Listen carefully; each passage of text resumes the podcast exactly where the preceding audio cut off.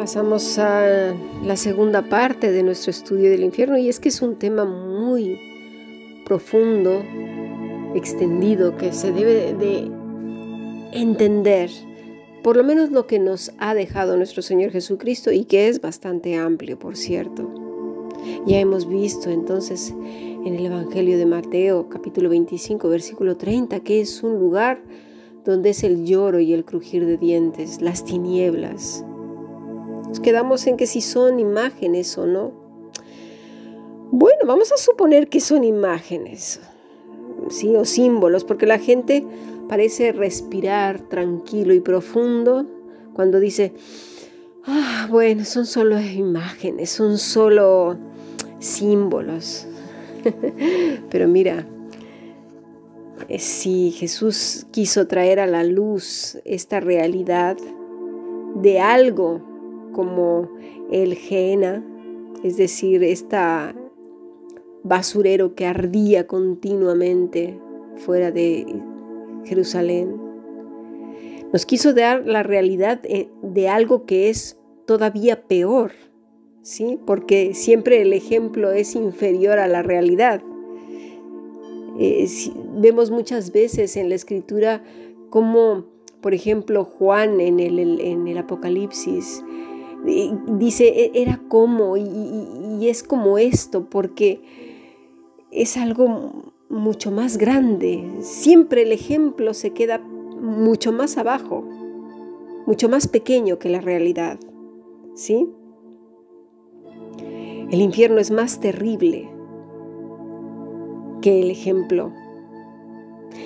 No sabemos su forma, sus dimensiones y obviamente la dirección. Pero lo que el Señor dice sugiere que es un lugar de tormento y dolor y que además es físico. Porque en la resurrección del cuerpo no solo será para el creyente, también para el incrédulo, ¿eh?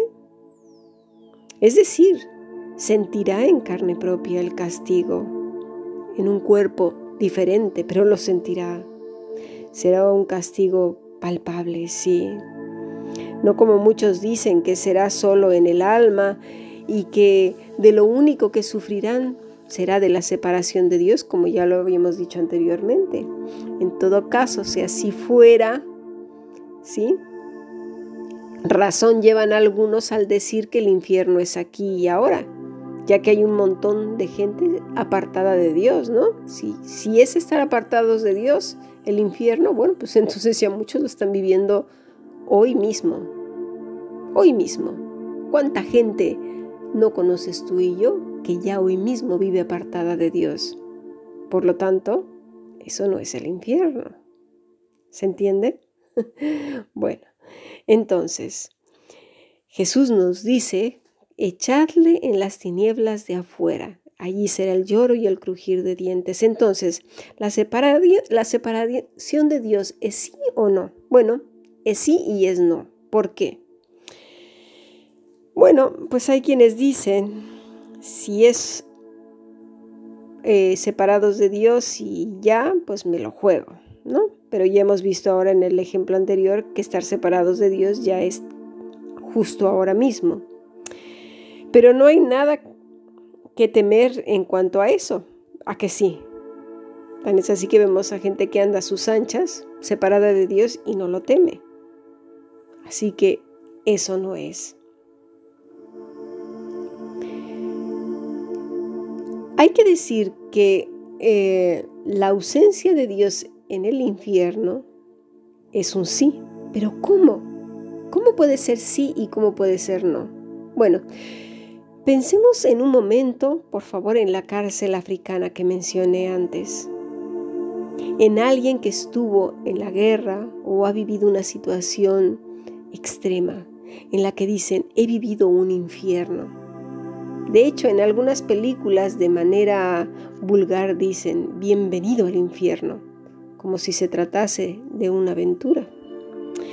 Pero vamos a ver que aún las personas que han sufrido en esa prisión horrible o en la cárcel o en, en, en el momento más terrible, ¿sí?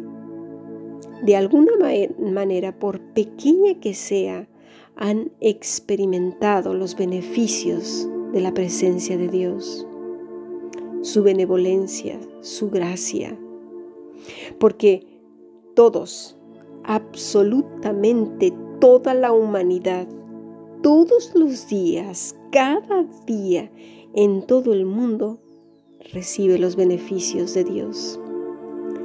Desde la salida del sol hasta su puesta, todos lo recibimos, pero en el infierno es quitada, es quitada su bendición, su gracia, su misericordia, su amor.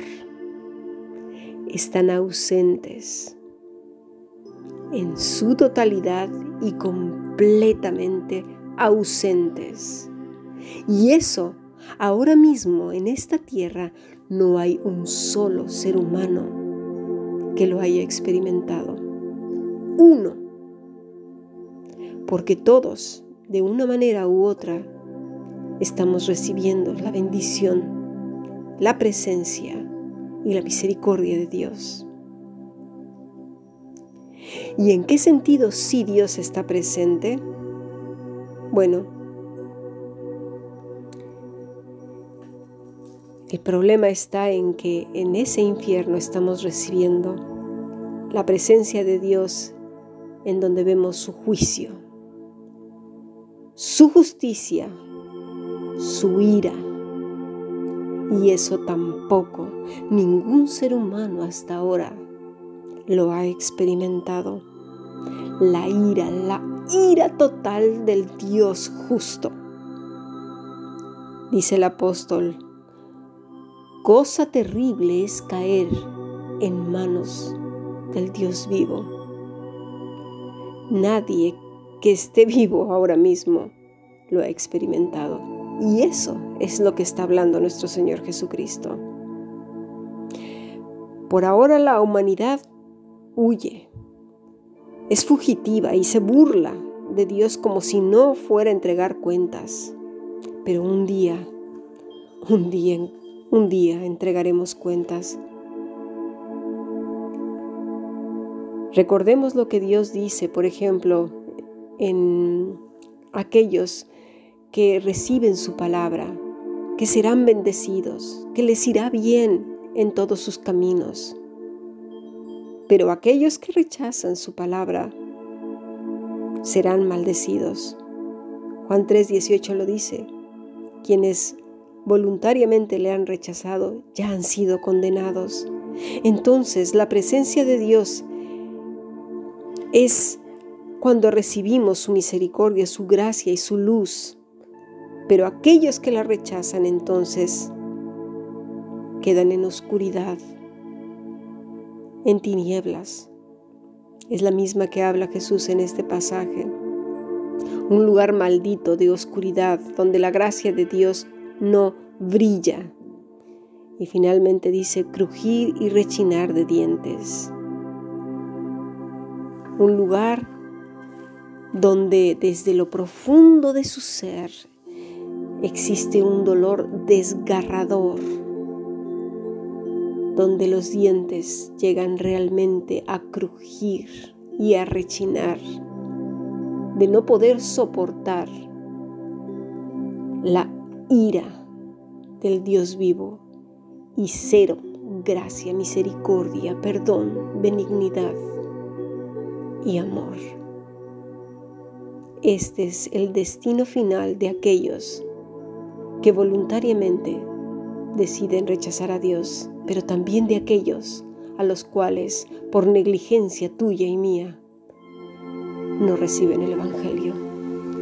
Que Dios nos ayude a compartir su palabra. Bendiciones, sigamos aprendiendo.